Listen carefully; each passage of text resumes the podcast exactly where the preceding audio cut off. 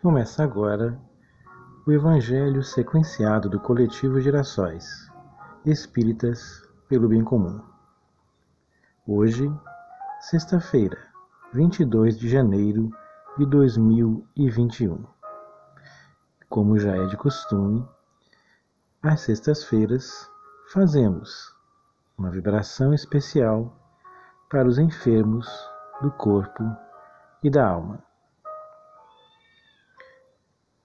O tema de hoje, na continuidade do estudo sequenciado do Evangelho segundo o Espiritismo, será o capítulo 2, Meu Reino não é deste mundo, nos itens 1 e 2, que se referem à vida futura.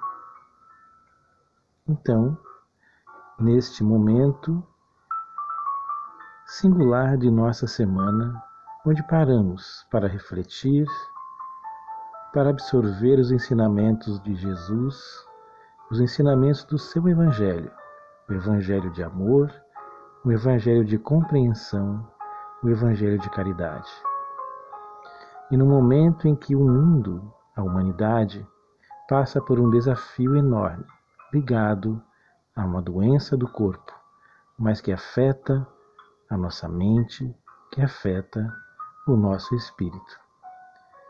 Que possamos ter a força e a união de vibrarmos intensamente por todos aqueles que sofrem, que precisam respirar, não só fisicamente, mas que a angústia, o medo, a tensão, a solidão possam ser espraiadas, espalhadas, dissipadas e que possam ser receber energias acolhedoras no princípio de fé e esperança. Que possamos todos juntos passar por mais este desafio.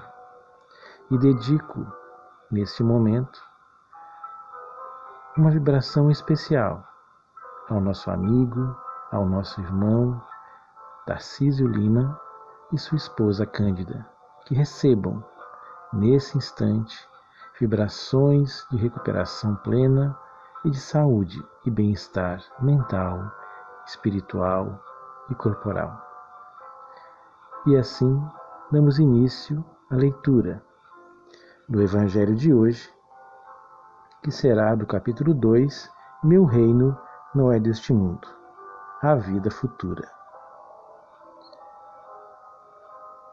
Pilatos, tendo entrado de novo no palácio e feito vir Jesus à sua presença, perguntou-lhe: És o rei dos judeus? Respondeu-lhe Jesus: Meu reino não é deste mundo. Se o meu reino fosse deste mundo, a minha gente houvera combatido para impedir que eu caísse nas mãos dos judeus. Mas o meu reino ainda não é aqui. Disse-lhe então Pilatos: És, pois, rei? Jesus lhe respondeu: Tu dizes, sou rei, não nasci e não vim a este mundo, senão para dar testemunho da verdade.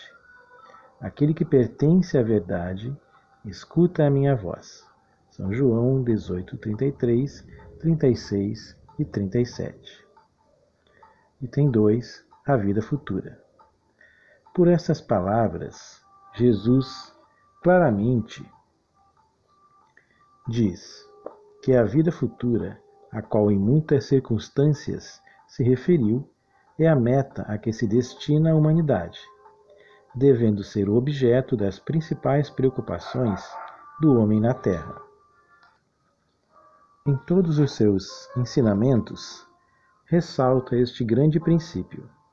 Sem a vida futura, de fato, a maioria de seus ensinamentos morais não teriam nenhuma razão de ser.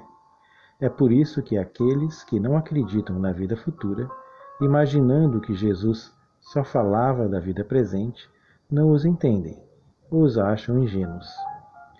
Este dogma, o qual explicaremos mais tarde, pode, portanto, ser considerado como o principal ponto do ensinamento do Cristo.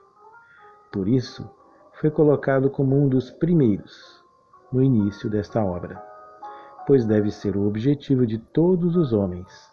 Apenas ele pode justificar as anormalidades da vida terrena e ajustar-se de conformidade com a justiça de Deus. Com relação à palavra da dogma, há uma nota de Allan Kardec dizendo: esta palavra, nota da editora, esta palavra adquiriu de forma genérica o significado de um princípio de doutrina infalível e indiscutível. Porém, o seu verdadeiro sentido não é esse. A doutrina espírita não é dogmática, no sentido que se conhece em alguns credos religiosos, que adotam o princípio filosófico fideísmo, em que a fé se sobrepõe à razão, para acomodar e justificar posições de crença. A palavra está aqui com o seguinte significado: a união de um fundamento, isto é, um princípio divino, com a experiência humana. É com este sentido que Allan Kardec a emprega e que a doutrina espírita a entende e a trata nesta obra e nos demais livros da codificação espírita. Então, dogma seria a união de um fundamento, isto é, de um princípio divino com a experiência humana, não algo que se não pode discutir. Desse ponto de vista, observamos que a vida futura ela não é senão uma vivência maior. Quando a gente consegue enxergar e assimilar o entendimento do que é a vida espiritual abrangente, as questões materiais, as questões do cotidiano, trabalho, estudo, etc., passam a ter o outro, outra visão. Porque quanto infinita é a vida, para limitar nosso ponto de vista. As questões pequenas, limitantes do cotidiano. Daí se segue que a importância dada aos bens terrenos está sempre em razão inversa da fé na vida futura. Então, quando, quanto mais a gente valoriza a questão material, menos importância as questões espirituais. É o momento que nós conseguimos assimilar entender que as questões materiais são apenas meios, ferramentas que podem ser utilizadas para a nossa evolução. Então, quando temos essa ideia, podemos ver na vida futura não somente um objetivo, mas um meio, não um efeito distante, mas atual. Será então também que essa crença exercerá forçosamente e por uma consequência muito natural uma ação preponderante sobre o estado social e a moralização.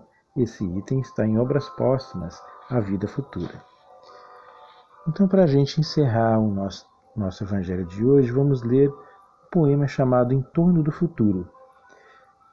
É um poema escrito pelo Espírito Emmanuel através de Chico Xavier no livro Joia, da editora Cel. E diz assim: Em torno do futuro.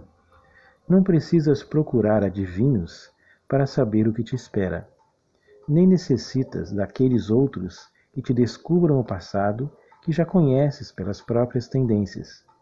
A vida é o presente vivo e imperecível. Na tela das horas, somos o ontem que se foi e seremos o amanhã que virá. A semente plantada resume todas as nossas cogitações em torno do porvir. Terás o que cultivas, não colherás figos na macieira e vice-versa.